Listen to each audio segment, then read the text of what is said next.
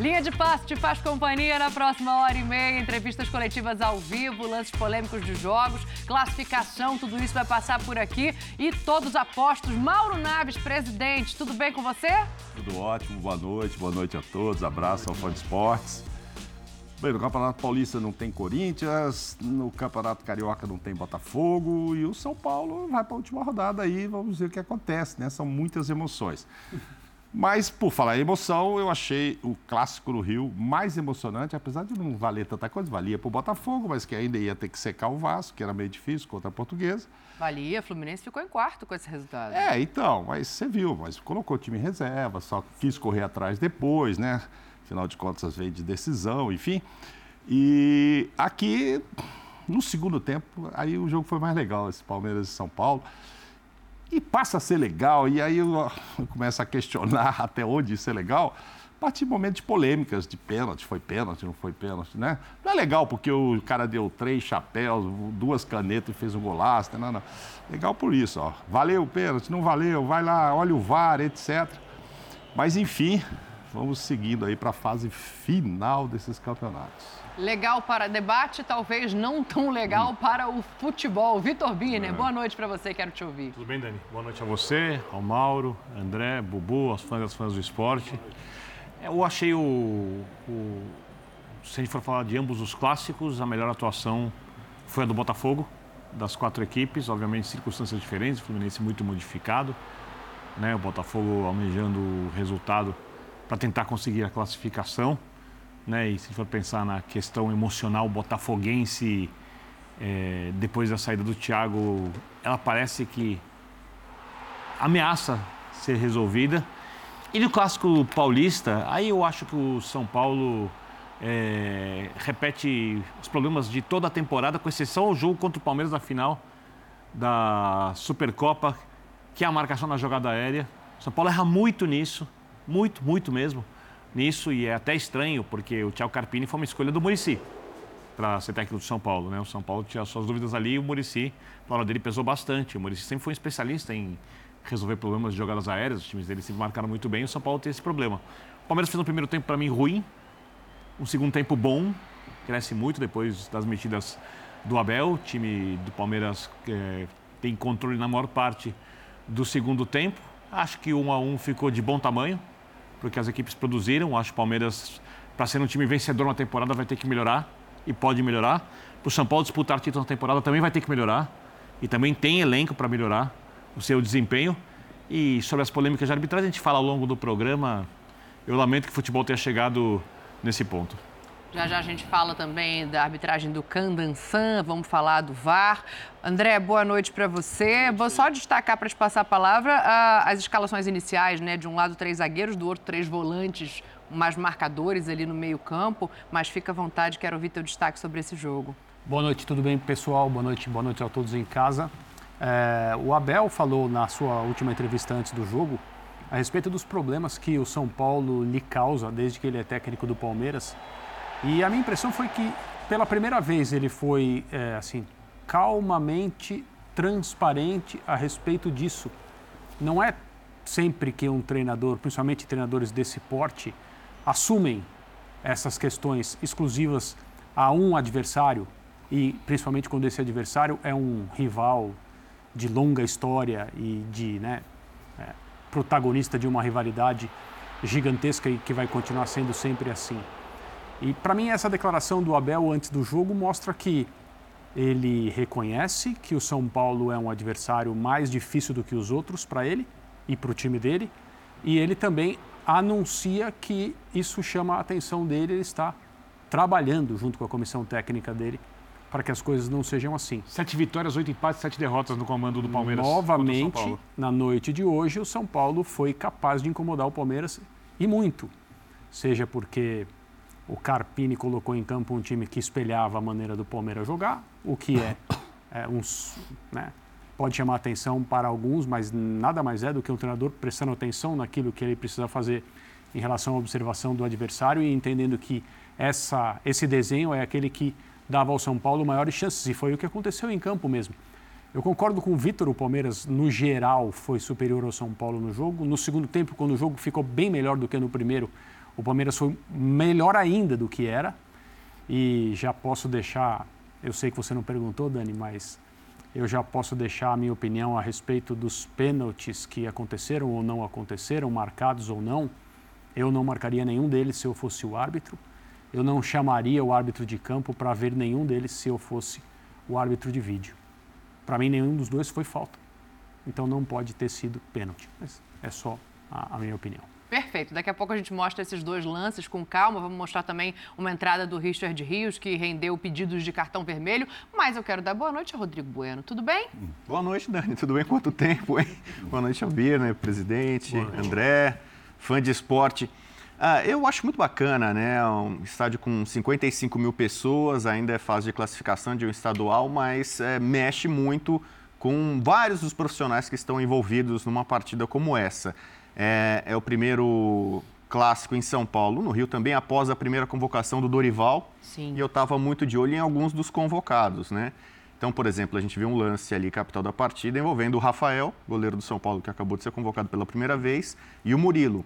O Murilo, para mim, fez uma boa partida. O Rafael, nesse lance, a gente vai discutir depois se foi pênalti ou não, mas não, não foi bem. Pablo Maia fez uma partidaça. Para quem está discutindo também, o Dorival ter dado preferência por alguns jogadores que ele conhece. O Pablo Maia para mim, de tantos volantes que tinha no Morumbi, foi o melhor em campo. E acho que o São Paulo, quando estava em vantagem, com o gol do Alisson, que é um dos volantes, e o, uma roubada de bola do Pablo Maia, envolvido num lance com outro volante, que é o, é, o Rios, que poderia ter sido expulso. A gente também vai falar disso. É, no momento, o André, no Rio, no Fluminense, foi expulso. Não joga o primeiro Fla-Flu nas semifinais, por isso. Sim. Então a gente está é, de olho em alguns dos principais jogadores. O Hendrick aqui no clássico é, no Morumbi, para mim não foi bem. E aí entra muito na questão do Abel, né? Muitos palmeirenses reclamando do posicionamento do Hendrick, né? Que ele fica um pouco ali afastado. Talvez quando ele joga junto com o Flaco Lopes, ele, ele, ele perde um pouco de protagonismo, ou ele tem dificuldade, tem que brigar espaço com o próprio Flaco espaço, Lopes. Estou né? falando aqui dos convocados, né? Então, Paulo Maia foi bem, o Murilo foi bem, o Hendrick não foi bem, talvez por questões táticas do seu treinador, opção, o posicionamento dele. E o Rafael, é, num lance capital, não foi bem. Né? Então, é, continua é, esse embate extremamente equilibrado. Na história do Choque Rei, são 116 vitórias para cada lado. O Birner já tratou na era Abel, também está equilibrado 7 a 7 O São Paulo leva vantagem nos mata-matas. E se der a lógica nesse campeonato paulista né, as coisas acontecerem como, como a, tradição manda, a gente vai ter uma semifinal, Palmeiras e São Paulo. São Paulo deve tal, se classificar talvez com a pior das campanhas, dos, é, né, é, pelo menos até as semifinais, imagino. São Paulo tem um confronto duro ainda para se classificar e depois o, quem sabe o Novo Horizontino. Mas a tendência é de São Paulo e Palmeiras se encontrarem daqui a algumas poucas semanas, quem uhum. sabe na semifinal, jogo único com o mando do Palmeiras. Deixa eu trazer uma informação que o Eduardo Afonso manda para a gente aqui agora. Ele está no Morumbis acompanhando uh, o, as consequências desse jogo, né? Vou até chamar assim, porque a informação do nosso Edu Afonso é a seguinte: confusão no vestiário da arbitragem, a sala de imprensa dando para ouvir barulhos, três minutos de gritaria na sala da arbitragem. A polícia militar precisou entrar e intervir. Então a gente vai apurar essa situação, saber quem são essas pessoas gritando no vestiário da arbitragem para trazer aqui para você que está acompanhando o linha de passe. Enquanto isso, é, eu acho que existem dois pontos para a gente analisar essa partida, né? Um é do viés da arbitragem e o outro é do viés de jogo. Eu já vou entrar nessa questão de arbitragem, a gente está apurando aqui melhor as informações uh, trazidas pelo Edu Afonso, mas eu queria aproveitar um gancho do Rodrigo Bueno em relação ao Hendrick, porque eu acho que pode ser um ponto para a gente começar a falar desse jogo, assim. Uh, o tanto que o não desempenho do Hendrick hoje tem a ver com as escolhas do Abel, ou tanto que ela também, ele também pode ter a ver com as escolhas do próprio Carpini, quando ele coloca ali um esquema diferente e tenta anular esse jogador. Está né? Todo mundo hoje prestando atenção no Hendrick. Quero ouvir vocês sobre isso. Eu acho que tem a ver com o posicionamento do Abel, sim. Eu acho que ele começa muito pelo lado direito. Sim. Né? Ao invés de estar ali mais centralizado, mais perto da área, ele poderia ser mais decisivo. Ele fica muito é, tem até um amigo que mandou aqui num grupo, ah, vou, colocou o Hendrick, o melhor jogador do Brasil, de ajudante de lateral e tal. Palmeirense reclamando, né? Cornetando o Abel. É, mas nos embates assim pessoais, diretos, Ele não, não foi aquele cara decisivo que a gente esperava. Eu acho que o jogo em si, eu estava fazendo uma relação aqui, Rafael Murilo, Piquerez, Richard Rios, Hendrick, Arboleda, Pablo Maia, Ramos selecionáveis, Rodrigues. não só os brasileiros. Todos selecionáveis. Então a gente espera um nível maior de um jogo com tanta gente aqui que vai para a seleção e etc. E tal. Claro, algumas novidades aqui no Brasil, Rafael, o, o Pablo Maia, etc. Mas tá, né? Tá na lista, tá convocado. Então é jogador que a gente considera tudo de alto nível. Arboleda é titular, Equador, enfim, o Ramos é o cara da Colômbia. Oh, bem, só entrou no final. Então, não sei. Isso sem contar no Lucas Moura e outros tantos ali que têm qualidade, já foram para a seleção e podem ir novamente e tal. Então, se eu fico imaginando assim, chega um gringo ali, vai lá no Morumbi hoje, pô, vou ver um jogo aqui, tem oito caras de seleção, ou nove ou dez que já foram e tal, pô, vou ver um super jogo e isso não aconteceu.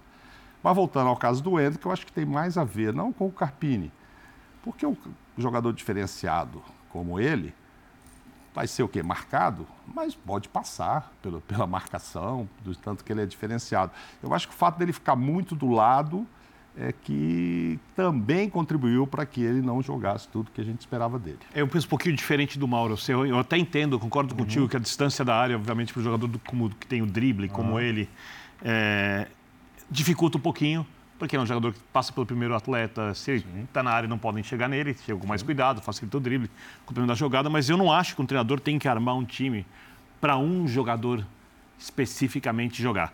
E eu acabei de citar na abertura a dificuldade do São Paulo na marcação da jogada aérea. Do jeito que o Palmeiras joga, com o Flaco em boa fase no estadual, o Abel não pode, num jogo desse, tirar o Flaco Lopes da equipe. E o Ender como centroavante... Saiu muito bravo o Flaco Então, quando substituiu. Não, não, pode sair durante o jogo, ele não pode não entrar no camisa jogo. no banco. Muito bravo. E o Hendrick não funcionou quando jogou como centroavante adiantado. Então, para o Hendrick ter, poder receber a bola mais perto da área, o Palmeiras só tem um volume de jogo com bola.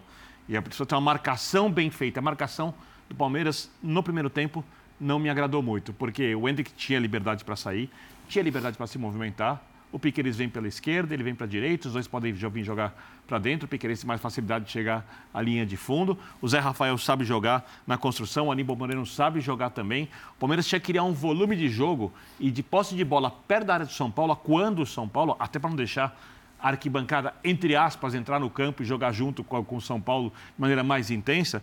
E o, Palmeiras não conseguiu. Tanto é que o Palmeiras toma um gol com, no erro de saída de bola. Né? O Palmeiras tem uma dificuldade de saída de bola ali, porque o São Paulo conseguiu fazer essa marcação um pouco mais bem feita. E para o Hendrick jogar nesse sistema, o Flaco tem que sair. Ou você bota o Hendrick e o Flaco mais avançados e tira um zagueiro. E o Palmeiras não tem funcionado bem assim na marcação. Hoje o É, Palmeiras... depois, durante o jogo, ele faz isso, né? Ele tira um volante, não um zagueiro, mas ele tira o Richard Rios e coloca o Lázaro em campo. Já estava assim, amarelado, pra- quase foi expulso o Rios, né? pela necessidade. Perdendo o então jogo. não dá para colocar na conta do Abel o fato do Hendrick ter jogado um pouquinho mais longe da área. Né? E ele não ganhou os duelos individuais, boa parte deles, então eu não posso olhar para o técnico depois disso e falar, ah, é o técnico. Não, é o Eu, não- Hendrick. eu também não consigo olhar para o técnico assim. é, eu acho que as opiniões são, são diferentes e todas cabem. Aquela história Não há de- verdade absoluta. Não, aquela história de sempre aqui. Mas a gente está falando de um treinador é, que até hoje, no seu período aqui no Brasil, dirigindo o Palmeiras, melhorou diversos jogadores que trabalharam com ele. É, se a gente for procurar, que- a quem na mão do Abel piorou? Ou desapareceu e é um caso desse misterioso? Como pode um jogador dessa qualidade não jogar? Ou quem saiu e melhorou. Ou quem foi jogar em outro, Merentiel. quem foi jogar em outro clube Argentina. quem for jogar em outro clube e explodiu, ah, seria então um talento não pra observado por Felipe essa Melo. comissão técnica? Não vamos encontrar, eu acho. É, mesmo que as opiniões sejam todas válidas, eu, eu acho que assim, em regra não vamos encontrar. Até porque quando ele sabe que não vai dar certo, já vai embora antes, Isso, né? é. Verón, Patrick de Paula, E é uma ele já e é uma solta, amostra, né? é uma amostra de trabalho bem considerável já, né, para os nossos padrões aqui na América do Sul, não só no Brasil, né, um, um período longo, longo, é longo prazo já o trabalho do Abel. Só jogos contra o São Paulo, 22. Isso. Então, não dá para a gente também ficar assim, ah, não, peraí, ele não está há tanto tempo. Ele está há bastante tempo aqui. Então, é um treinador minucioso no seu trabalho com é, os talentos individuais, mesmo que ele seja um técnico que prefere um time sem tantas figuras, assim, falando de, né, de, do brilho de cada um. A Ele- estrela do Palmeiras é ele. É, A estrela do Palmeiras é o, é o time. é a forma como ele enxerga o futebol. Mas é claro que, em termos de tamanho, um cara que tem as conquistas que ele tem, liderou o Palmeiras a esse período, acaba adquirindo um status gigante. Mas eu estou falando do trabalho dele com cada jogador do Palmeiras, a forma, sempre respeitando a forma como ele enxerga o futebol. As pessoas podem concordar ou não com o jeito de jogar, etc. Mas não, não é disso que eu estou dizendo, não é disso que eu estou falando. Então assim, quem vê o, o Hendrick treinar todos os dias? Ninguém. Quem conversa ele. com o Hendrick todos os dias? Quem sabe do que o Hendrick prefere, do que não prefere? Quem tem todas essas informações? É um treinador que está aí há bastante tempo e tem, um, e tem uma amostra de trabalho que é longa o suficiente, grande, significativa o suficiente para a gente dizer, olha, esse cara sabe o que ele está fazendo. O Hendrick não vai jogar bem todo dia. O Hendrick já foi até retirado do time do Palmeiras no ano passado, em uma situação em que ele estava claramente com dificuldade para administrar esse estrelato tão precoce. Eu até acho que ele lida muito bem com isso. A cabeça dele é uma cabeça boa para um, um, um rapaz dessa idade, com tudo que aconteceu com ele já. Ele vai direto do Palmeiras para a elite da elite, ele vai para o time mais glorioso do futebol. Ele vai para um lugar onde é muito difícil jogar e as coisas precisam acontecer gradualmente. Esse técnico, eu creio, sabe o que está fazendo com ele e a, a reclamação que o Mauro recebeu de um amigo, eu não sei, não sei quem é, não, não, não, não preciso. Não vem ao caso. Não, não sei quem é. Não precisa não preciso contar. saber. É, é, típica, é típica. Eu posso até fazer, tá, eu posso até fazer aqui uma, o que pode ser visto como uma crítica a um amigo meu, não sei. Uhum. É, é típica de quem acha que sabe mais, que tem mais informações a respeito de um jogador específico do que o seu treinador. Não, mas nos últimos sendo, dois jogos, contra Mirassol, que... contra o Corinthians, ele não precisa sair o fraco. Jogaram os dois. É, não estou querendo tirar como o Birner falou, ah, o Flaco não pode sair. Lógico que não, é o artilheiro. Mas não. ele não jogou tão na lateral tão aberto eu, quanto hoje. Eu, eu entendo assim. Mas é um times mais fáceis de serem atacados do nem, que São Paulo. Só para só eu terminar aqui, já estou já tô me excedendo. Nem no jogo com o Boca, que eliminou o Palmeiras da Libertadores do ano passado, quando o Hendrick entra no segundo tempo para jogar pelo lado do campo e ajuda o Palmeiras Sim. a melhorar. Sim. E isso serviu para as pessoas dizer, tá vendo, se tivesse começado o jogo, o Palmeiras teria vencido e tal, que é uma, que é uma, é uma afirmação impossível. É, nem naquele dia eu achei que o Abel merecia críticas. E eu já fiz diversas críticas a ele aqui. Nem em relação àquele momento, naquele jogo, eu achei que o Abel errou na forma de escalar o Palmeiras. Então, assim, nós estamos vendo um treinador que escala seu time há muito tempo já, como se fosse um cara jogando videogame. O Palmeiras obedece ao Abel em campo de maneira quase eletrônica. Sim. E ele erra e acerta como os outros técnicos. Mas é, eu fico sempre com o pé atrás para dizer, ah, o Abel está usando mal esse, esse jogador, está tá escalando mal aquele, deveria ter escalado esse não aquele eu fico sempre com, eu fico sou sempre reticente em relação e, a isso. Só que eu sei que eu o Bubu vai falar disso. licença a vocês, claro. inclusive ao Rodrigo, eu quero te uhum. ouvir, só que tem informação ao vivo pedido espaço aqui no Linha de Passe. A gente vai ao Morumbis agora, porque o Edu Afonso, Afonso, estava apurando esse tempo todo o que aconteceu, quais as reclamações de lado a lado em relação à arbitragem que foi vaiada, Edu, tanto por torcedores são paulinos e palmeirenses, obviamente, que não estavam no estádio, mas também reclamaram muito de Candançan e companhia. Então, amigo, uma boa noite para você. Quero entender essa confusão e ouvir o que você tem para nos contar. Tudo bem? Tudo bem, Dani? Muito boa noite a você, boa noite a todos os componentes da mesa do Linha de Passe, o fã de esportes. Vou tentar resumir, cheguei aqui no vestiário, nessa parte da zona mista, faltando uns 4, 5 minutos para o término do jogo, como faço sempre. Assim que teve o apito final, esse corredor aqui que eu vou pedir para o Douglas Dourado, nosso cinegrafista, mostrar, ele dá acesso ao vestiário do árbitro. Aquelas duas portas estavam fechadas, onde tem seguranças agora. E começou um bate-boca ali que dava para escutar perfeitamente aqui, um bate-boca gigante, Dani, durou quase três minutos policiais militares foram chamados, saíram, entraram nesse, nesse setor. E assim que acalmou esse bate-boca, a gente percebia que era de membros do São Paulo com a arbitragem, veio aqui o presidente Casares, é, cerceado também juntamente com o, o, diretor de futebol Carlos Belmonte. E nós temos aí, eu gravei, é, uma declaração muito forte do presidente Casares com relação à Federação Paulista de Futebol, a arbitragem de hoje, e ao Abel Ferreira, técnico do Palmeiras, que segundo Casares apita as partidas partidas do Palmeiras na competição. Então, não que eu explique, é melhor a gente ouvir e acompanhar e ver o que disse o presidente do São Paulo, Júlio Casares, reclamando dos pênaltis, o que foi marcado e o que não foi, e principalmente da não expulsão do Richard Rios no lance que originou o gol do São Paulo na entrada do Pablo Maia. Vamos acompanhar o que disse o presidente São Paulino, Júlio Casares. Queria estar aqui de novo para falar de arbitragem e VAR. Hoje é um conjunto desastroso. Já teve um pênalti dado ao Santos com a presença do VAR quando a Edna não marcou pênalti. Depois teve a expulsão contra o Bragantino do Arboleda, nitidamente que não era lance para expulsão. E hoje foi um absurdo. A Federação Paulista, que nós apoiamos, a Federação Paulista, que faz o melhor campeonato do Brasil, não pode atuar dessa forma. Eu vi agora o auxiliar do árbitro xingando o Caleri. Eu vi o auxiliar do Abel, que acho que é João o nome dele, rindo, ironizando. Chega do Abel apitar jogo no Paulistão. Ou a federação tem força e autonomia, ou nós vamos repudiar, inclusive em todas as instâncias. Hoje foi uma vergonha o que nós vimos no Morumbi. Um pênalti absurdo e depois o VAR chama o árbitro num pênalti legítimo, Luciano, e ele se acovardou. E olha, a, a, a, a agressão ao Pablo, que quase arrebenta o moleque, era, era para cartão vermelho direto. Mas mesmo assim, ele deu amarelo e o VAR se omitiu. Hoje é um dia triste na memória do futebol paulista. Reitero, o futebol paulista que é forte, que tem uma liderança grande do Reinaldo. Mas não pode acontecer o que aconteceu hoje. O Caleri foi e nós queremos representar contra esse auxiliar do árbitro. Xingou o Caleri e o Caleri estava quieto. Todos protestando e chamando ele, que ele se acovardou quando o VAR chamou. E, a, e, o lance do Pablo é uma vergonha. Um garoto que foi convocado para a seleção brasileira. Um pênalti absurdo. Um pênalti desse do goleiro, se for assim, ele tem que dar durante jogos quatro ou cinco por jogo. Porque o goleiro sai, a bola é dele. Então eu lamento, não é exaltação, porque a vitória era, era merecida pelo, pelo resultado construído aí do campo. Mas nós lamentamos profundamente a omissão do VAR, a incompetência do árbitro e principalmente a omissão. No lance do Pablo, ele deu amarelo e o VAR não chamou que o VAR está fazendo? O que o VAR está fazendo? Ele acha um pênalti contra o Santos. Depois ele acha uma expulsão contra o Arboleda. Aí vem aqui, nós fomos protestar, o auxiliar do Abel, parece que é João o nome dele, veio ironizar. Não se faz futebol assim. Lamentável. E nós vamos reagir. Aqui no Murumbi não vai acontecer mais isso. A culpa é mais do Abel ou do árbitro? De todo o conjunto da obra da arbitragem. Mas o Abel tinha que ter sido expulso. Ele quer apitar o jogo.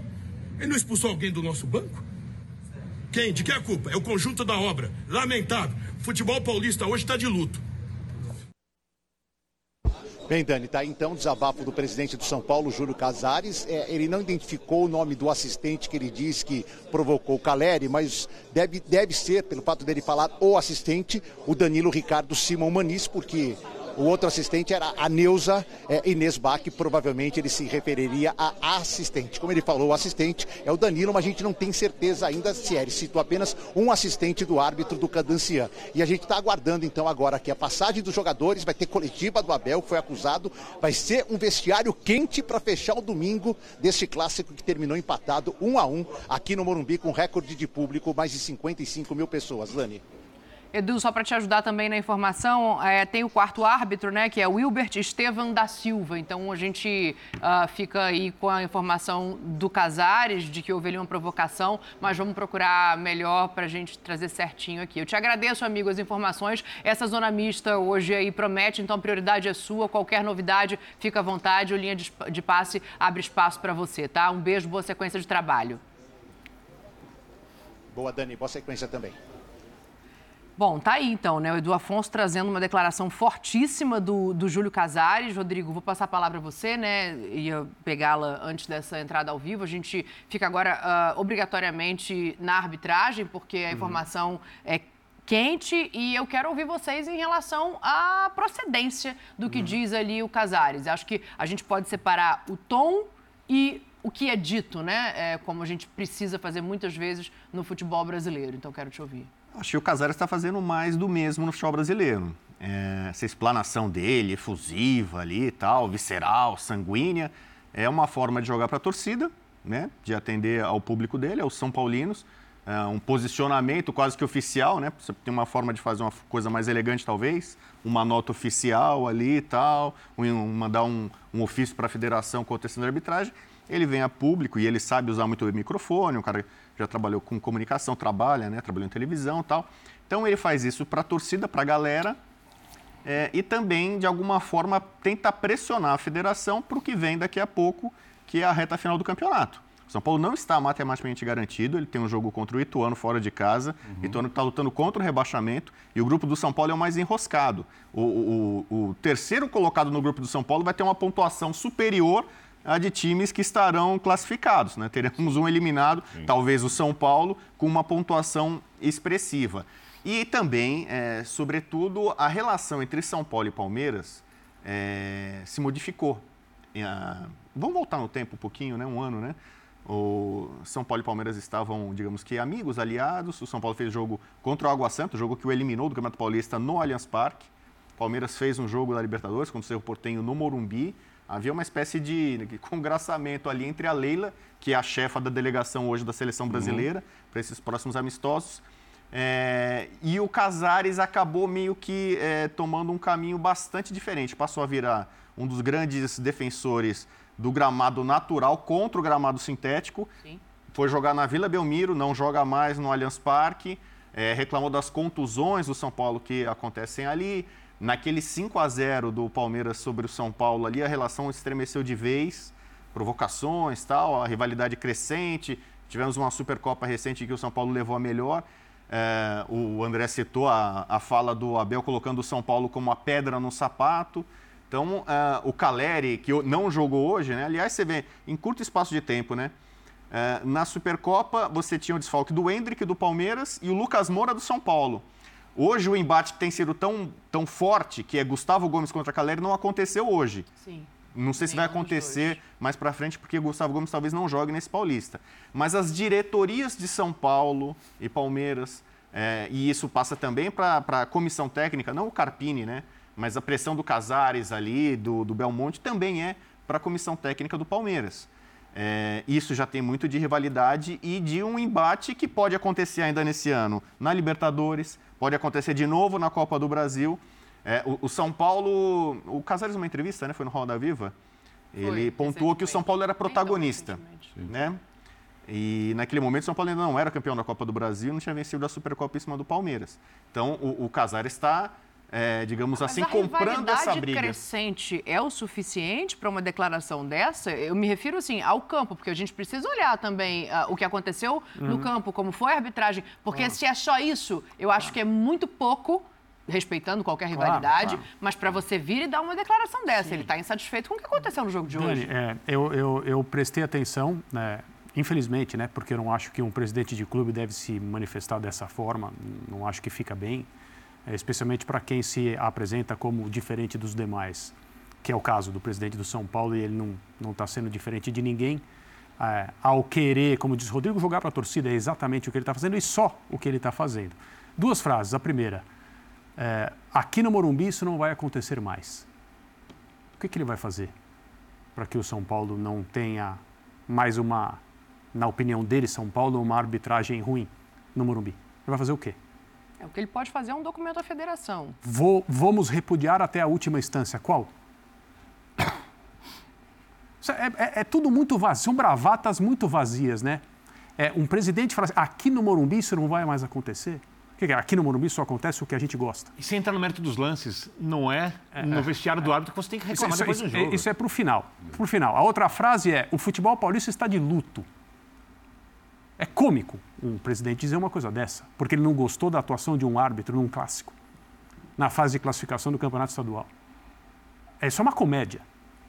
Não é nada engraçado, mas só, pode, só posso encarar dessa forma.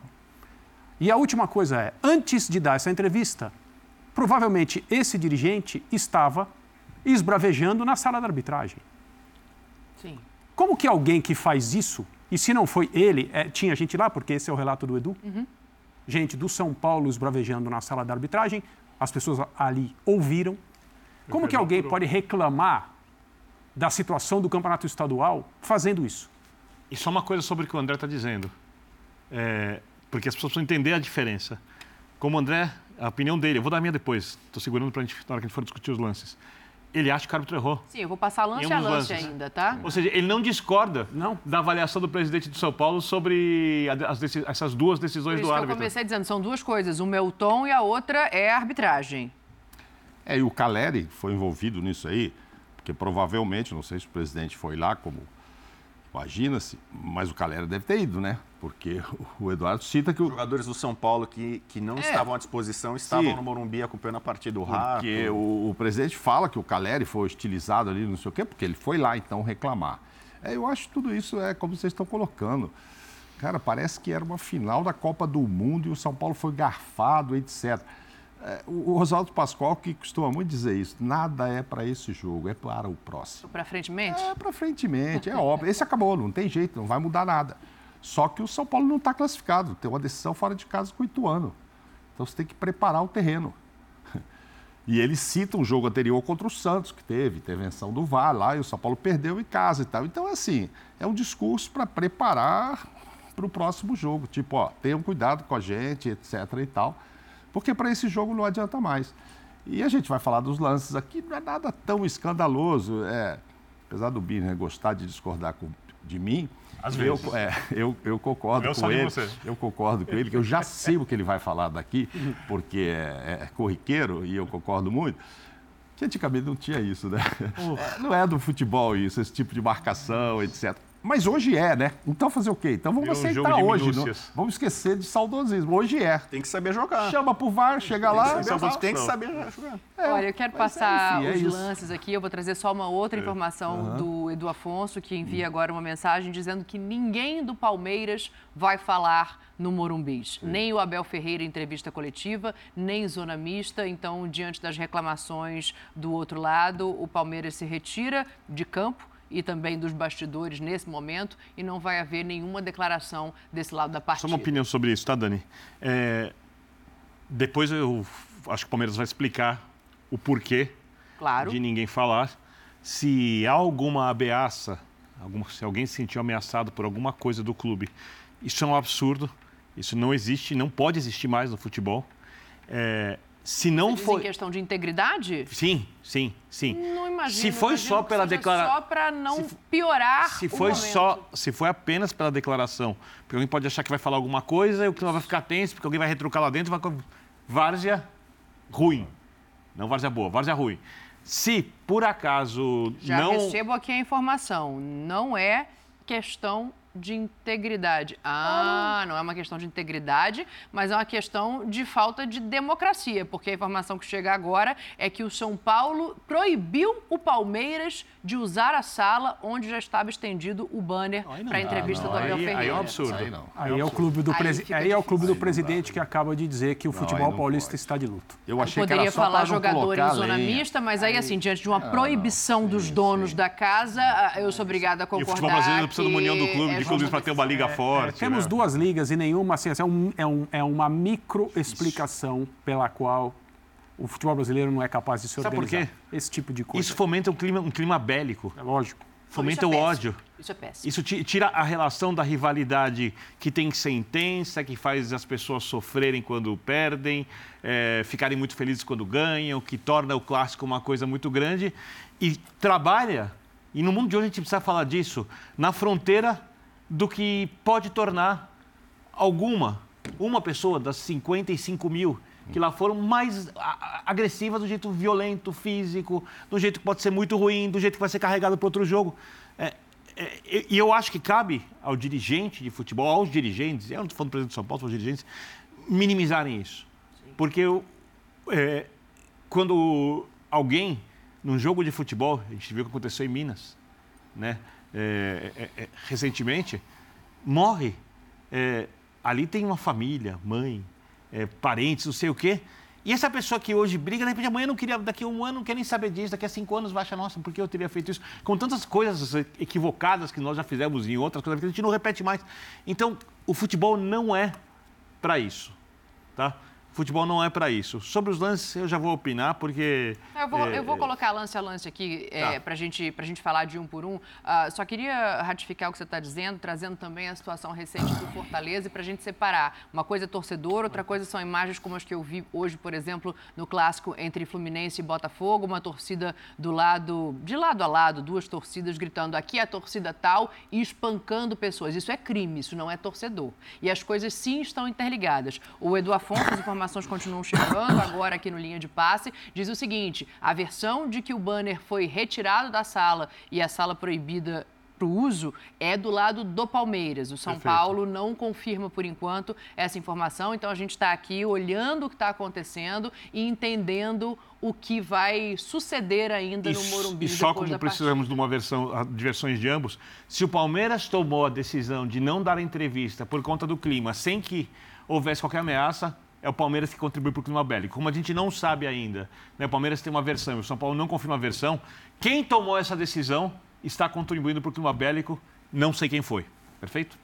É, é a contramão do que a gente gostaria de ver no futebol, é a contramão do que a gente pede para dirigentes. A gente vai continuar olhando essa situação. Eu só vou entrar um pouquinho agora no campo. Continua chegando mensagem do Eduardo Afonso aqui, ó. O São Paulo agora confirma que o banner foi retirado, porque no último jogo no Allianz Parque, o São Paulo não cedeu espaço para uma coletiva. Eu entendo que esteja truncado aqui que o Palmeiras, não Palmeiras, tenha é. cedido espaço para uma coletiva. O Palmeiras, o Edu também está apurando as informações aqui junto Ou seja, com a no gente. próximo Então, jogo vai ter tudo isso de novo, né? Porque, ah, mas no último aquele lá E também a fez gente vê no isso que o e Rodrigo tal. Bueno começou dizendo aqui, né? Que é crescente o clima não só de rivalidade, mas de guerra entre os dois clubes. Entre as diretorias, o o Palmeiras, a Leila, que vinha se abrindo para o São Paulo. O Abel, o Abel chegou a jogar no Morumbi e elogiar. Ele falou assim: eu gosto de jogar aqui no gramado. Gramado.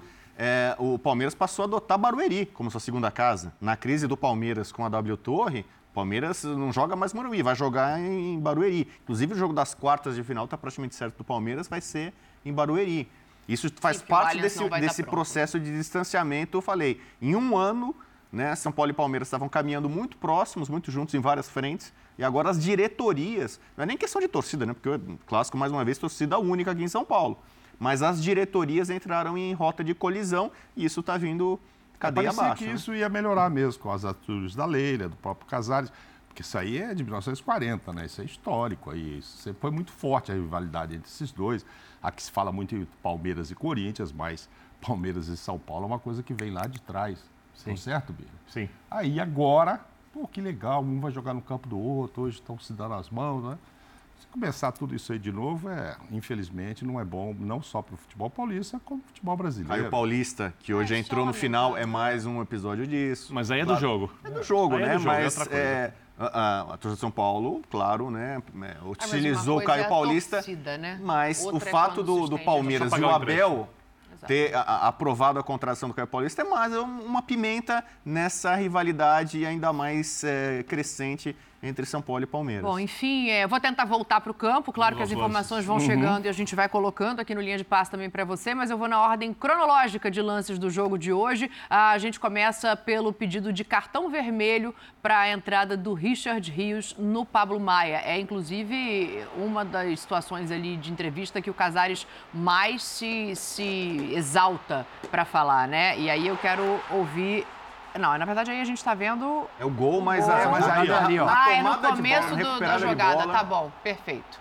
É, é que eu tinha visto um ângulo inverso, mas por aí dá pra ver bem também. André, vou começar com você. Lance pra expulsão? Absolutamente não é um lance para expulsão. Talvez cartão amarelo. É só o- olhar para o lance de maneira é, um pouco menos apaixonada. É um lance bruto, é um lance viril, mas não é uma agressão. Não é um lance para expulsão de nenhum, mas de nenhuma maneira. Bom, eu discordo do André. Primeiro, ele tomou amarelo né, nesse lance. Tá, né? tá correto. Ele tomou amarelo. correto. Para mim, é, tem- Amarelo tem, uma correto. imagem mais próxima que é aquele lance clássico de expulsão hoje. É uma Pisão solada, é uma solada acima do tornozelo. Então é um lance que coloca em risco a integridade física do adversário. É, a- a- talvez o fato de ter saído o gol logo na sequência amenizou um pouco para o árbitro, mas se- é um lance para vermelho. A, a caneleira do, do Pablo Maia é comprometida. Tem uma imagem da canela dele, eu não sei se o São Paulo vai divulgar, se o Pablo Maia vai divulgar, Ele acabou de ser convocado para a seleção. A, É claro a canela dele está com um rasgo. Você percebe a- a- a- as travas da chuteira do Rios. Deixaram um rio ali, um pequeno, um pequeno rio né, de, de sangue, de marca futebol- ali. futebol é Então, um para mim, difícil, pelo é. a gente está discutindo, e o Birner aqui, que fala muito do neopênalti, do neopênalti né, dessa nova fase de arbitragem com o VAR. Então, com o VAR, sobretudo, a imagem é muito forte da, da solada, né, da pegada no Palomar, para mim era cartão vermelho. Mas a forma que acontece, é, eu ficaria só no amarelo mesmo. Eu- Por quê? é minha Ele perde a bola e vai, vai tentar pegar a bola. É diferente. Se o Pablo Maia tivesse vindo de frente, Isso. ele chegasse e desse na canela do cara. Exato. Aí era clássico. Ali, ele se assusta ao perder a bola e, e leva o pé, que por acaso ele queria que pegasse da bola, pega no cara. Então Por não cima, é. né? É, sim, mas não é aquela maldade. Entendeu? Ele tá de costa, ele vira e pô, vê que vai perder a bola e calça. A eu- imagem eu em ficaria câmera lenta ou em outro ângulo mais aproximada é realmente Ó, ó lá, preocupante. você perdeu a bola e. Olha lá. Diferente. quando- Se ele recebesse o jogador de frente e fosse dar aquela calçada no meio da canela, tal, ó, evidentemente, podia ir até pra cadeia, não precisava só Uhum. ser expulso. Ali eu acho que ele perde a bola no susto, ele dá uma calçada, ok, machucou e tal. E o Lucas Moura aí, ele não furou, não, foi o corta-luz, não é isso? Aí cada um acredita no que eu- quer, eu né? ouvi isso Ô, na redação Mauro, hoje, só pra viu, gente não perder o lance, eu quero ouvir Ah, o quando o Birner cara é também. ídolo, né? Ah, em quem relação à entrada, quando tá você vê o você? lance de perto, Cadeira. você consegue perceber que é uma entrada por cima. Eu confesso a você que eu não reparei se ela pega acima do tornozelo ou não. Mas aí, para te ouvir, Birner, eu vou trazer só um outro ingrediente, uma coisa que eu aprendi com o Oswaldo Pascoal. É reparar a reação do adversário. Me chamou a atenção agora, quando eu olhei o lance, eu não tinha olhado para isso ainda, que ninguém do São Paulo levanta a mão e fala: É, olha aqui. Mas é porque é um lance de gol, né?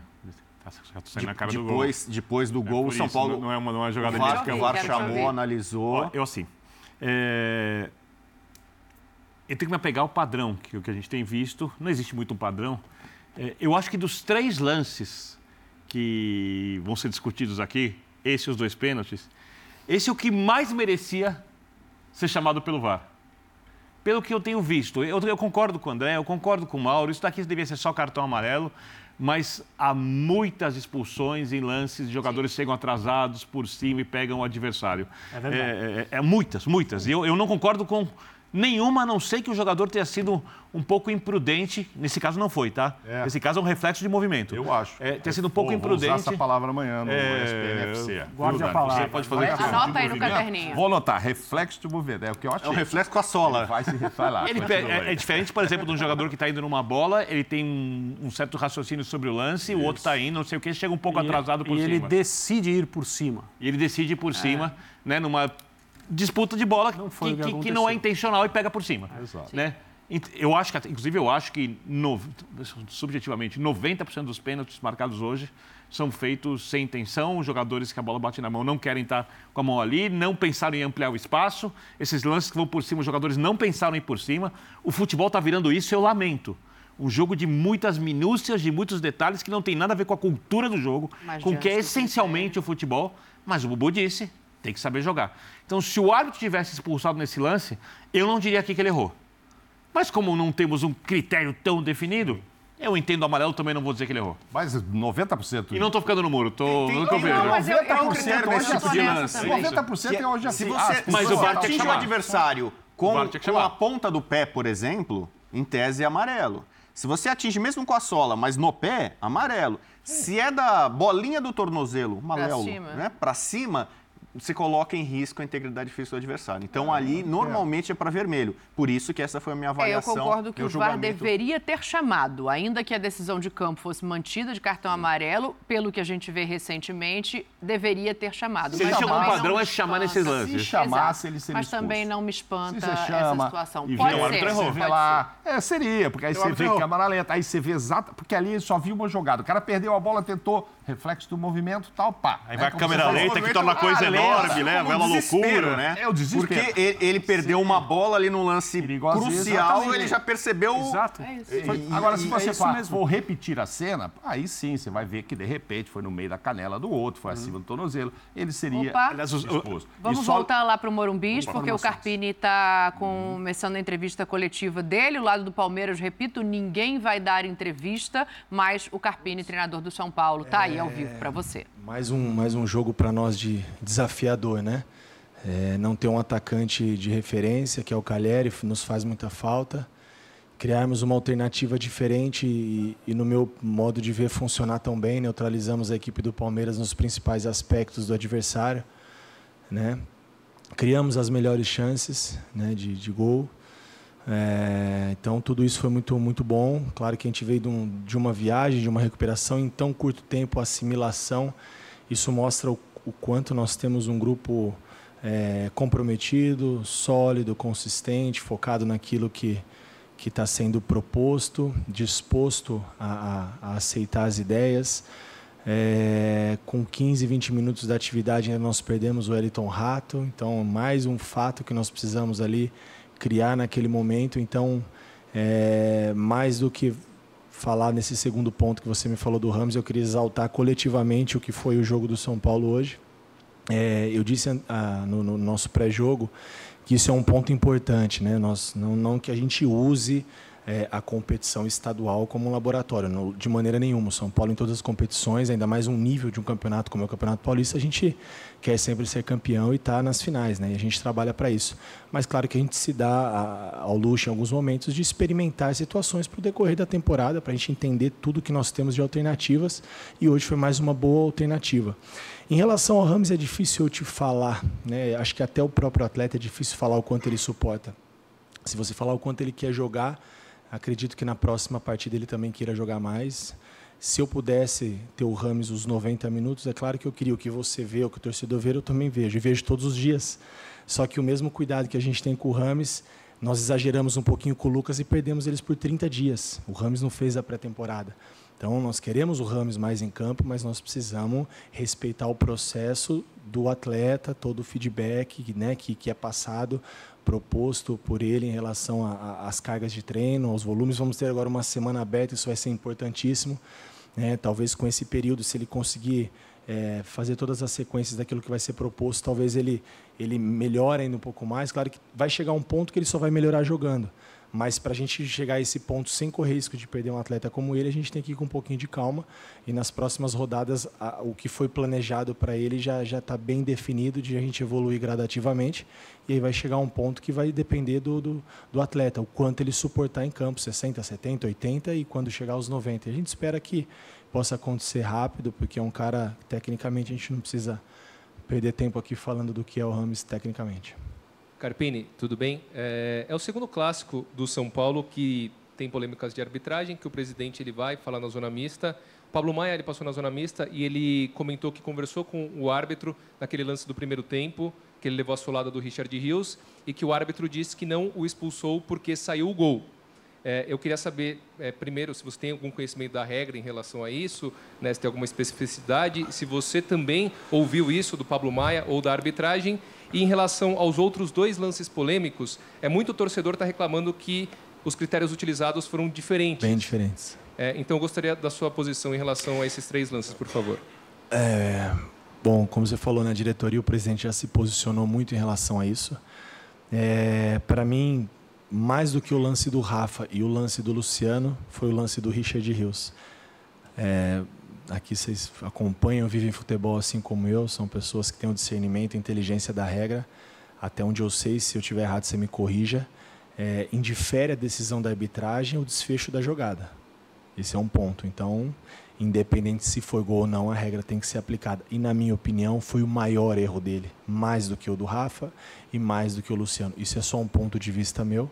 Não adianta eu ficar aqui batendo na arbitragem, falando de coisas que a gente não controla, o jogo não vai voltar atrás, não é a primeira vez que a gente tem é, algum tipo de, de, de, queixa em relação a isso, mas aí é, fica aberta a opiniões de vocês, eu tenho as minhas, prefiro guardar um pouco mais para mim o que eu penso em relação à arbitragem do Matheus hoje e, e vamos para a próxima. Né? Eu, eu prefiro exaltar o que foi o jogo coletivamente, o quanto nós conseguimos neutralizar e criar situações, mesmo com muitas ausências, né, ausências consideráveis, como o Rato que vinha voltando e o Caleri, que é, o, é uma referência para nós.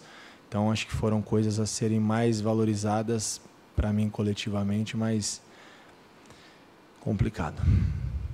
Carpini, boa noite. teve dois momentos na partida que me chamaram a atenção, queria que você comentasse. Primeiro, é, o São Paulo estava com uma certa dificuldade para fazer a saída de bola no início do primeiro tempo, mas consegue fazer o gol roubando a bola no campo de ataque. Então, é, queria que você falasse dessa alternativa que o, o time encontrou para conseguir agredir o adversário. E no segundo tempo, é, a gente viu um Palmeiras desde o início trocando muitos passes, o São Paulo tendo certa dificuldade para recuperar e reter essa bola. Tanto é que o primeiro, a primeira finalização do São Paulo no segundo tempo vem com o Alisson já com 44, 45 no segundo tempo. E aí é, parece que o time consegue dominar e pressionar. Queria que você citasse esses dois momentos. Como que você conseguiu é, com o elenco? Porque eu vi você conversar pelo menos duas vezes com os zagueiros para tentar ajustar a saída de bola. E no segundo tempo a dificuldade para é, manter essa posse de bola também, não deixar o Palmeiras tempo inteiro gastando a bola e o São Paulo tendo que correr atrás para marcar. Tá. Bom, é, em relação ao primeiro tempo, né, como eu falei, nós tivemos 20 minutos para treinar e na parte final do treino nós ainda perdemos o Wellington Rato. Então, você colocar um padrão perfeito de construção, de parte é, inicial, intermediária e terço final de jogo em 15 minutos é muito difícil. Uma equipe que nunca jogou junto, sem uma referência com jogadores de mobilidade. A intenção era deixar um pouco a bola com os zagueiros do Palmeiras, que foi o que aconteceu, e foi dessa maneira que nós roubamos a bola e fizemos o gol. Né? Eu acho que o Palmeiras trocar passes dá, uma, dá um ar de superioridade, mas eles trocaram passes onde nada acontecia. Na parte de construção inicial, longe do nosso gol, entre linhas ou próximo do nosso gol, onde representasse algum perigo, não aconteceu. Aí começou a ter um pouco no meu, no meu ponto de vista, né, um pouco de impaciência do Palmeiras e começou a baixar os volantes do lado dos zagueiros, Richard Rios, Aníbal, para pegar a bola lá atrás, onde não acontece nada, digo. Então, para mim, é uma falsa posse de bola. São construções onde também não progride. Não vi uma construção tão, tão efetiva assim, né, um controle de jogo muito menos. E na segunda parte também, é, se eu não me engano, nós finalizamos antes do Alisson, mas mesmo que, no seu ponto de vista, tenha. É, é, de maneira assertiva o que você está falando, e eu, não, eu não sei, estou falando porque eu não, não, não, me recordo, mas eu acho que teve antes, mas o Palmeiras, se eu me recordo, também teve nenhuma finalização. Então, é, vale ressaltar que funcionou, que a gente trabalhou, funcionou, que a gente treinou, controlamos bem o jogo, controlamos o Palmeiras, vale se dizer que é um adversário a ser batido, um adversário que os comportamentos e os movimentos dentro de campo são muito sincronizados, porque são quatro temporadas juntos, e nós trabalhamos 15 minutos uma linha defensiva, um padrão diferente, sem referência, com mais mobilidade, encaixou muito bem e nós somos melhores na partida, na minha opinião.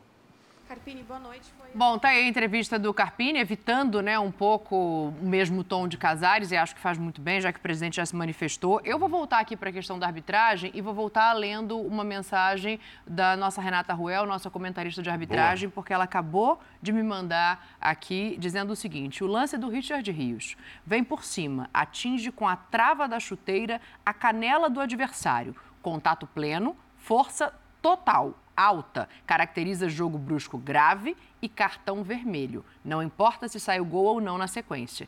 Esse foi o lance menos interpretativo.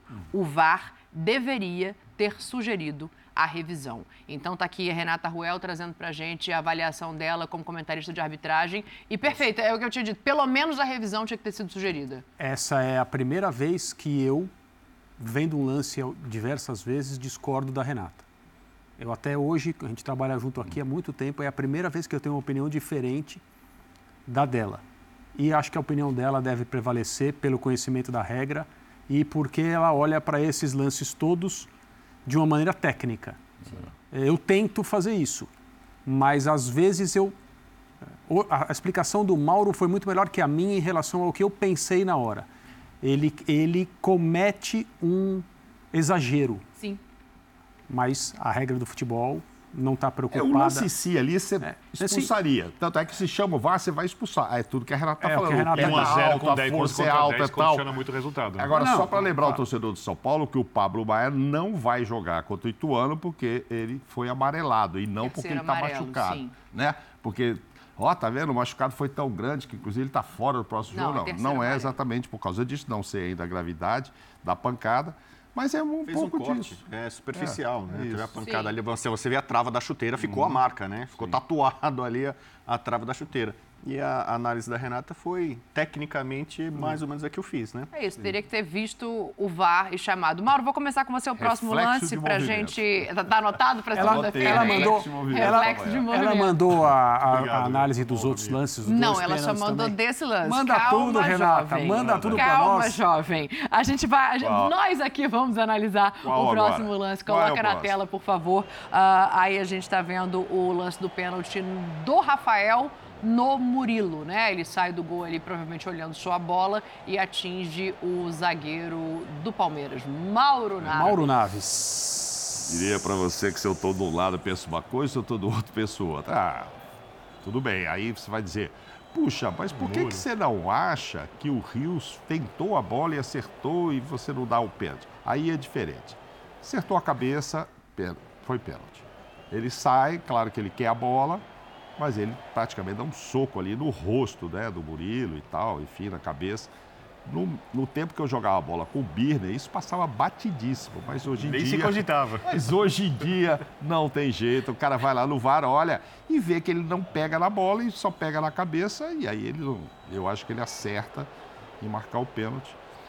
Pelo, pela regra atual, por tudo atual, se a Renata for escrever este lance, ela vai usar bons termos aí que ela Renata usou tá no de Rio. folga, tá, gente? Só Não, eu sei, mas ela vai dizer assim, olha, ele vai, vamos mas não exagerar. acerta a bola, agora. ele não acerta a bola, é imprudente, bate ali na cabeça, enfim.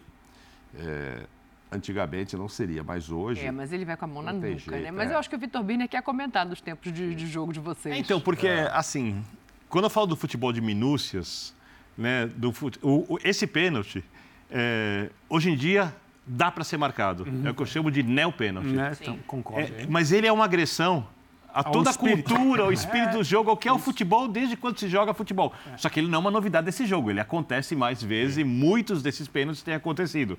Isso não é uma coisa exclusiva contra o São Paulo ou favorável ao Palmeiras. O Palmeiras já foi vítima disso, né? o São Paulo já foi beneficiado com isso, o São Paulo já foi prejudicado com isso, o Palmeiras já foi prejudicado também. É uma pena que o futebol tenha chegado nesse ponto né? Porque não há nenhuma interferência na, na, na sequência da jogada, né? não, inter, não, tem, não atrapalha o Palmeiras em nada. É, O goleiro, quando ele sai olhando para a bola, e o goleiro, o goleiro é um- eu sei que a regra não diz isso, mas tem uma cultura secular do jogo. O goleiro não pode olhar para a bola, olhar para o jogador. A, a- a cultura do jogo diz: o jogador toma cuidado quando o goleiro Ele sai não para dar é um um soco na bola. camaleão, né? Oi? Não é um camaleão. Não é um camaleão, Não, exatamente. Não O- a- a- a- a- todo mundo que joga bola, brinca, futebol, jogo, sabe. Quando um goleiro sai socando, a bola é o atacante que toma cuidado com o goleiro, porque o goleiro vai dar um soco na bola. É assim que funciona. É, vai parar de funcionar assim se isso continuar se repetindo, repetindo, repetindo, repetindo. Mas eu que na essência do jogo acho que isso não, não é pênalti. Eu entendo a marcação do pênalti, porque esse é o que eu chamo do neo-pênalti, o neo-pênalti brasileiro. Por, provavelmente acho que em Premier League não se marcaria um pênalti desse, em La Liga, onde a arbitragem é um pouco mais rigorosa, acho que não se marcaria um pênalti desse, ou, se, ou em 10 lances desses marca-se um ou dois pênaltis.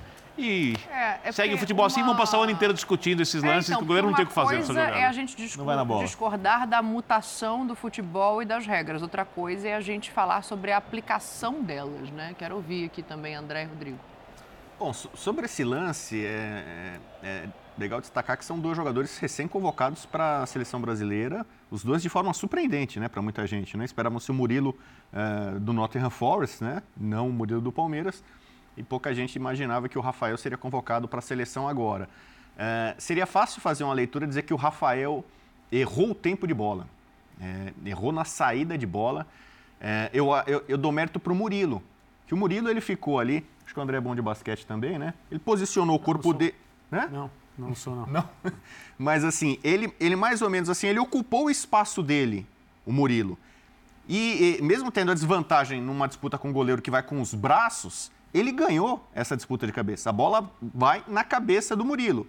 E o Rafael, claro, ele visa a bola e não dá para ver eh, de forma minuciosa se ele resvala um pouco na bola ou não, mas dá para perceber visivelmente que ele atinge a cabeça do Murilo. Então, para mim, é, é um pênalti com o VAR, então, nessa nova fase do futebol, com a pressão do Abel. A gente viu, o Abel já estava reclamando de um lance de uma entrada do Diego Costa lá na, na ponta direita, né, ataque do Palmeiras, em que o Diego Costa chega forte no Hendrick, mas pega a bola Sim.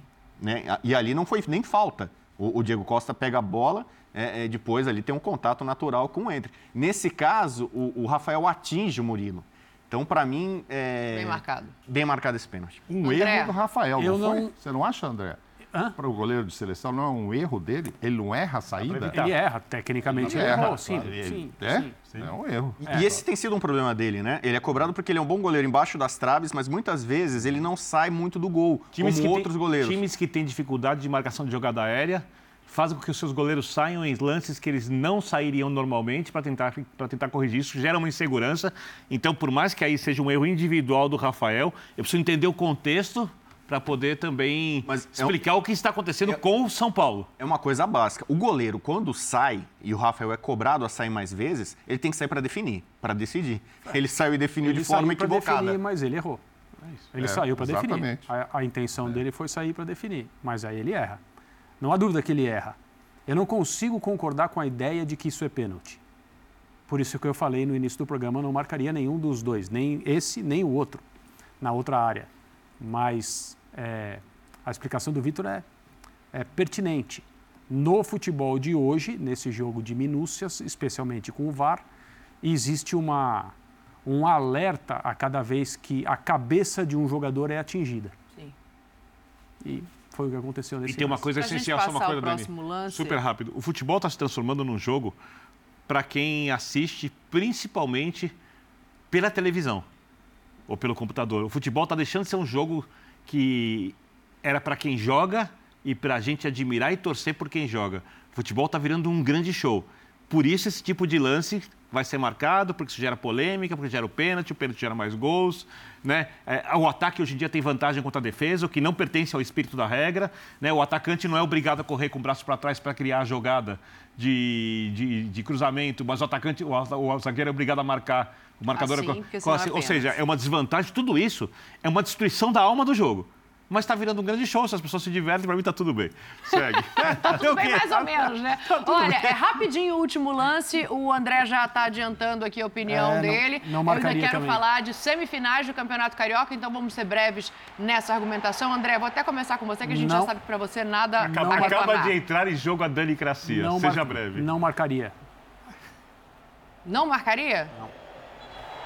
Rodrigo. No campo eu não marcaria, no VAR eu marcaria. Porque o Piquerez, com a perna direita, que não é a boa dele, ele atinge o Luciano. O Luciano ainda tenta ficar em pé lá tal, mas ele é atingido. Então, pelo critério do que foi a arbitragem nessa partida, e como o Piquerez de fato atingiu com a perna direita o Luciano ali por trás, eu marcaria o pênalti no VAR. Como na redação houve uma pergunta, quantos gols Rafael Veiga fez de pênalti? Que hoje ele marcou o centésimo gol na carreira, naquele Oh, que lance legal. que acabamos de discutir. O Acas Fellig me avisa aqui, 32 de pênaltis. Então, 32%. Achavam lá ali na redação, ah, mas Quase um metade... É, um terço, mas na redação teve gente que, ah, 70% deve ter sido de pênalti, falta... Não é isso, são os 32 e eu não marcaria nada aí. Quando esse lance foi pro VAR, é, só para explicar, eu estava vendo o jogo na redação, eu tenho que me trocar, né? Estou usando a roupa que o figurino brilhantemente escolheu para mim, eu não veio assim a empresa, né? Pensei que você Tá andava sempre com essa elegância. Você sabe que não, Leandro. Essa Eu não roupa tenho, não- essa, não tenho, essa roupa não é assim, tenho, não? não tenho esse refinamento Sei todo. que era todo dia A assim. roupa era É, sua. E aí, o pessoal vai pro VAR. Eu olhei, eu soltei uma frase. É, o futebol vai acabar. É, para mim, esse lance não é nem para ir pro VAR. Eu jamais marcaria esse pênalti. Nem, nem com auxílio do VAR? Nem com auxílio do VAR. Discordo, Não, com auxílio do VAR. Com auxílio do VAR. A- Aliás, outra coisa, câmera lenta para avaliar esses lances não existe.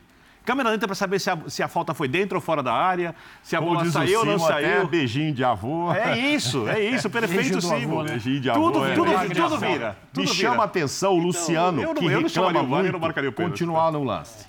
É. Se o Luciano fica no chão, tá- porque ele é muito de reclamar, E ao redor- ele tenta E levantar segundo a e máxima de Oswaldo Pascoal, ao redor, lance de ataque do Então, São Paulo, tá ninguém sequer levantou o braço. Oswaldo Pascoal. É. isso. Olha, para fechar esse assunto, eu vou ler uma nota recém-emitida aqui pela diretoria do São Paulo que diz o seguinte: ah, vou encurtar os trechos Sim, sim. principais, né? Porque ela é uma Por nota favor. muito grande, mas o São Paulo esclarece que, por reciproci- reciprocidade.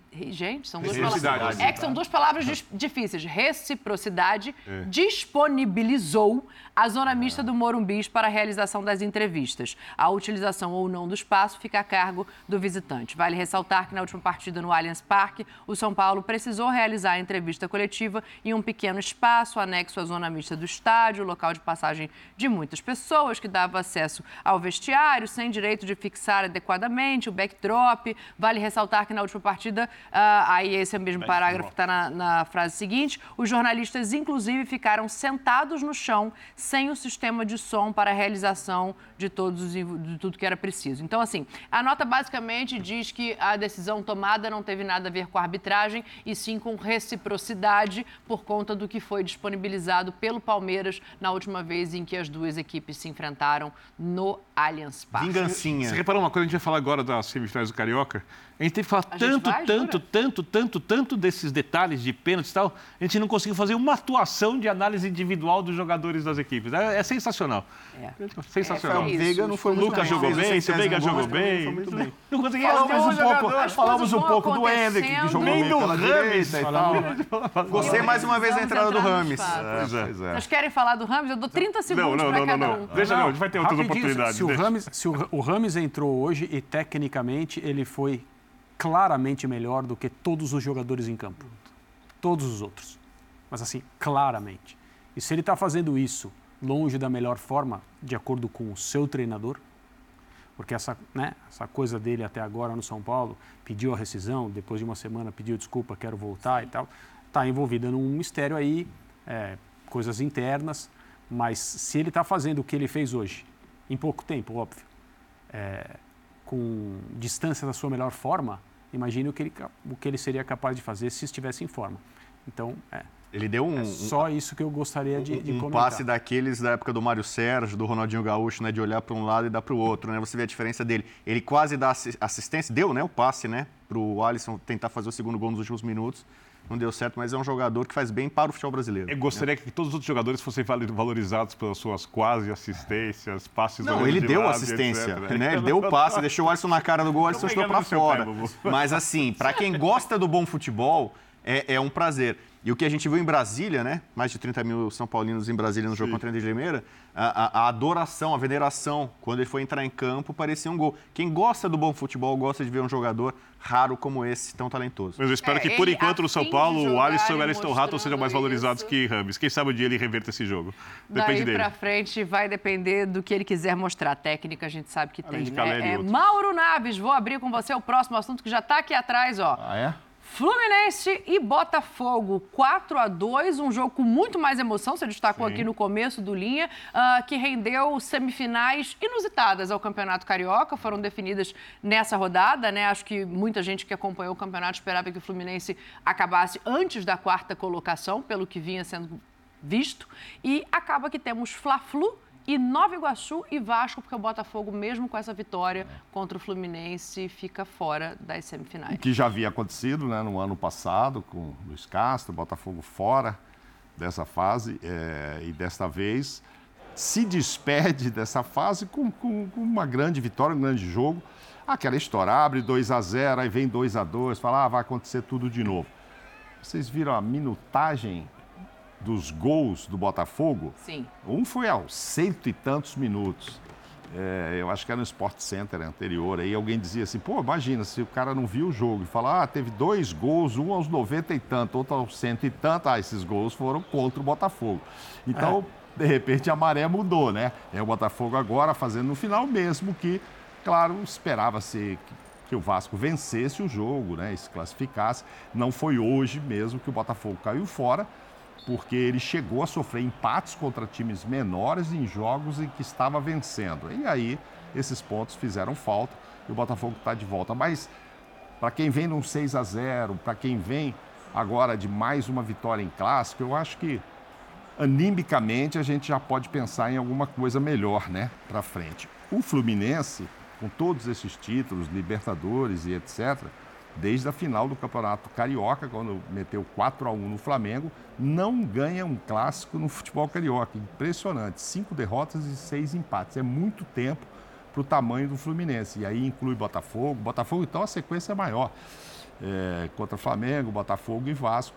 Vamos ver o que o Fluminense vai fazer agora, porque ele vai ter que ganhar, né?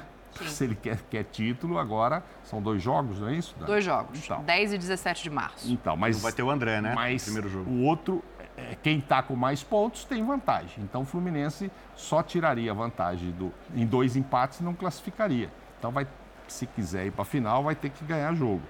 Coisa que não vem acontecendo nos clássicos carioca, evidentemente. Fluminense campeão aí de Recopa, Libertadores, Recopa, pode Libertadores, escolher para onde, quer, é, para onde eu, quer eu, começar. Mas eu gostei do jogo assim, porque pô, um clássico com quatro gols. Ah, esse aí, ó, tá lá 54 e e o Urso comemora 20, é. igual o John Kennedy, né? O último gol. Eu, eu acho que esse jogo, esse jogo fala muito mais, obviamente, sobre o Botafogo do que sobre o Fluminense. Sim. Claro. É, o Fluminense com o time reserva. O time reserva, né? É bom a gente ressaltar. Comemorando o título ainda, tal.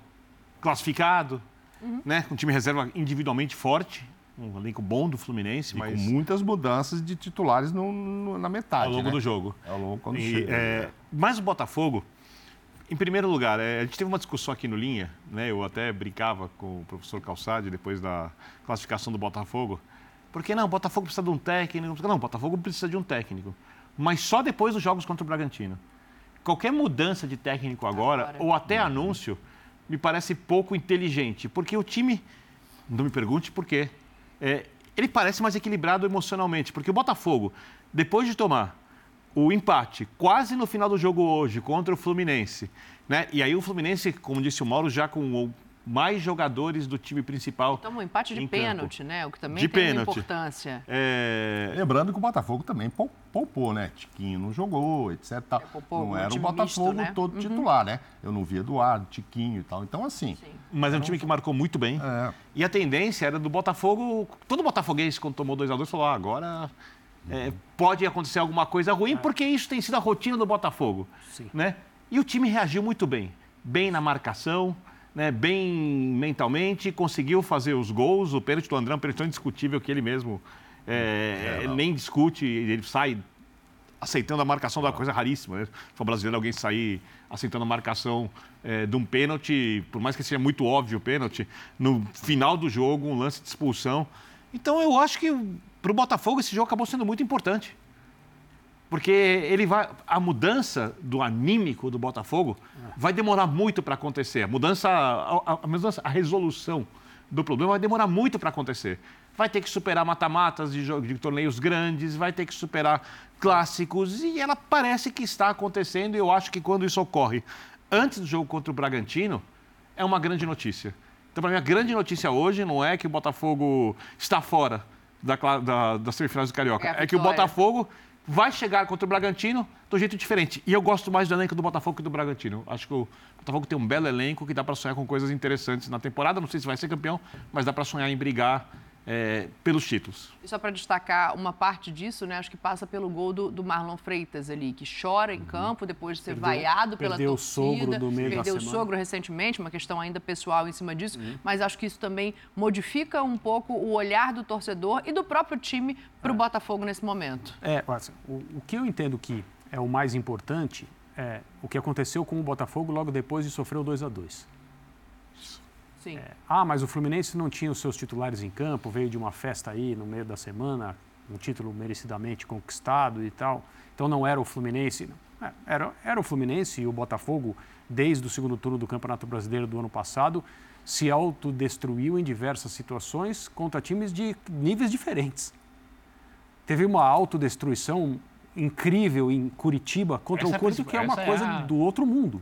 Com gol no final, agora vai ganhar. Isso. Não, tomou um então, gol ainda. Então, assim, não importava se o time do outro lado era um grande time, era um bom time num mau momento, ou se era um time inferior ao Botafogo. As coisas simplesmente aconteciam.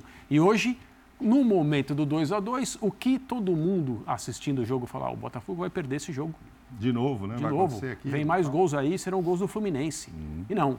Saíram mais dois gols do Botafogo, o Botafogo se reafirmou no jogo, assim como fez numa circunstância bem diferente contra o Aurora é, pela Libertadores no jogo anterior. Esse jogo ajuda muito a colocar o Botafogo num outro padrão, porque uma eliminação ali em casa contra um time várias vezes pior do que o Botafogo Nossa. tecnicamente, seria uma coisa horrível em todos os sentidos, né? E o Botafogo, é, de certa maneira, bem entre aspas, foi presenteado por uma atuação aberta, livre, solta. Vamos jogar do Aurora aqui no Newton Santos. Foi Quase uma ingênua. coisa. Botafogo ganhou o jogo no contra-ataque, no seu estádio. Sim. Então foi uma coisa diferente mesmo do que a gente imaginava que veria. Um time bem fechado, colocando toda a responsabilidade para o Botafogo. Isso seria o normal? Aconteceu o inverso disso. E o Botafogo se aproveitou muito bem e começou a sair dessa. O Tiquinho fez gol, saiu aplaudido de campo. É um absurdo a torcida do Botafogo, entre, entre aspas, também perseguir o Tiquinho. Logo o Tiquinho, sabe? E aí, num clássico, passa por essa situação e passa bem. Eu concordo de novo com, com, com o Vitor.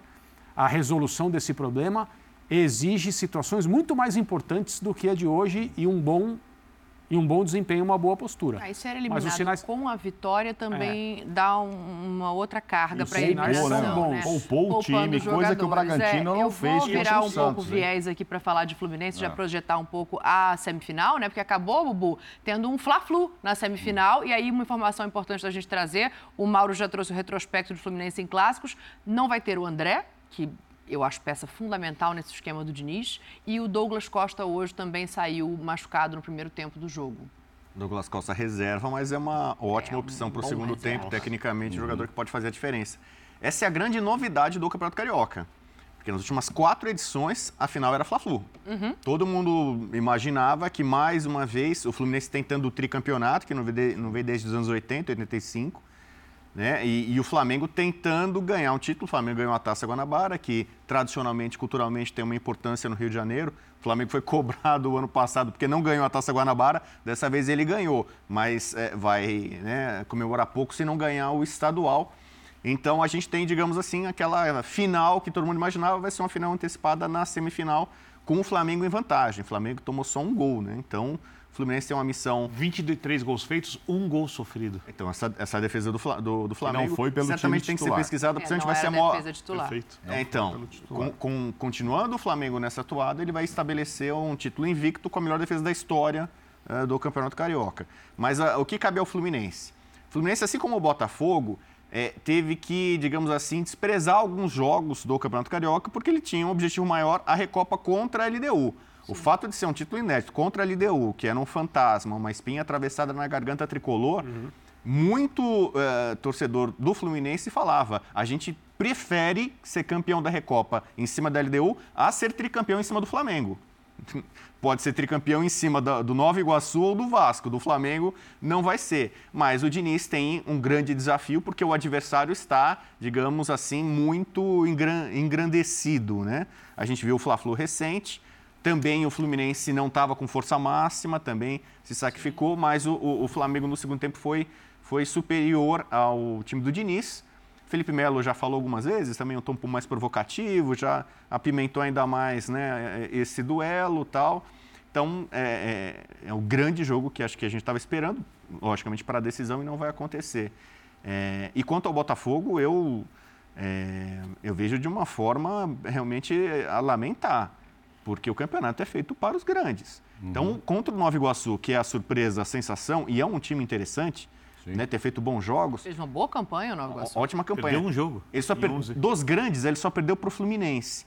E ele é um time desses que fez é, um empate milagroso contra o Botafogo. O Botafogo fez 2 a 0 no Nova Iguaçu, o Nova Iguaçu empatou. E aí já está a diferença. Por que, que o Nova Iguaçu está nesse estágio, é, nessa fase final? E o Botafogo vai tentar o bicampeonato da Taça Rio. Né? É, e aí, aí eu penso um pouquinho diferente do Birner. Eu acho que é importante.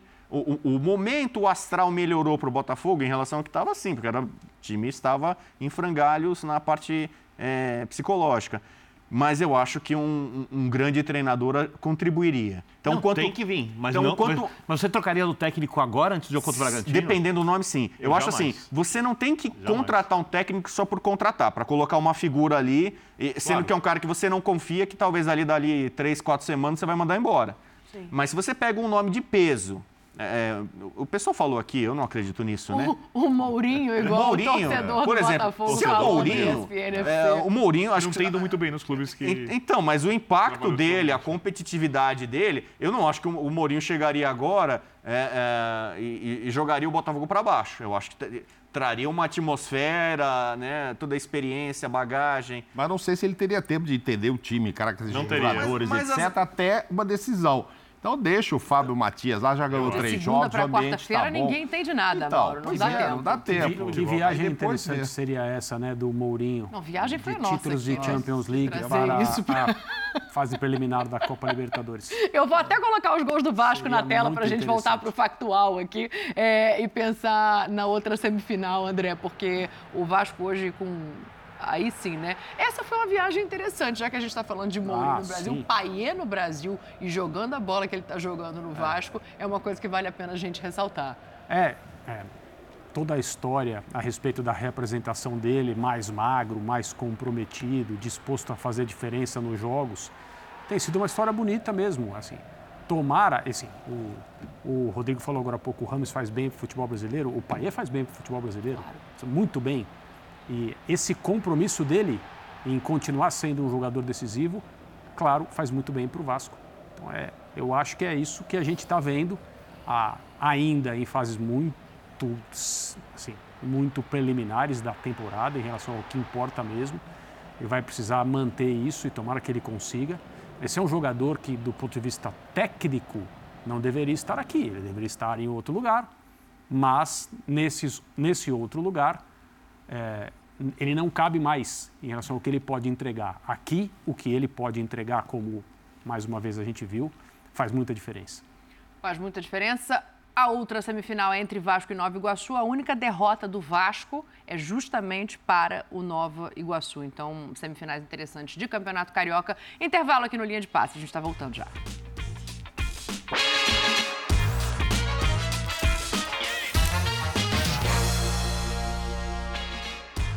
Muito obrigado pela sua companhia aqui no Linha de Passe, que volta amanhã às 10 horas da noite, com um pouco mais de calma para debater todos os assuntos que Vitor Birner gostaria. Você quer, você quer falar alguma coisa, embora? Não, eu quero dar boa noite a você, ao André, Mauro, ao Bubu, que ainda gosta mais do Mourinho que do Guardiola. Eu não consigo entender, mas entendo isso. Aos fãs aos fãs do esporte, um abraço ao Vitor, que mais parou na rua. Cruyff, que é o Quando eu tava vindo do- aqui do pedindo Guardiola. que eu mandasse um abraço, falou que assistiu linha de passe, que é fã de André Kifuri, então um grande abraço.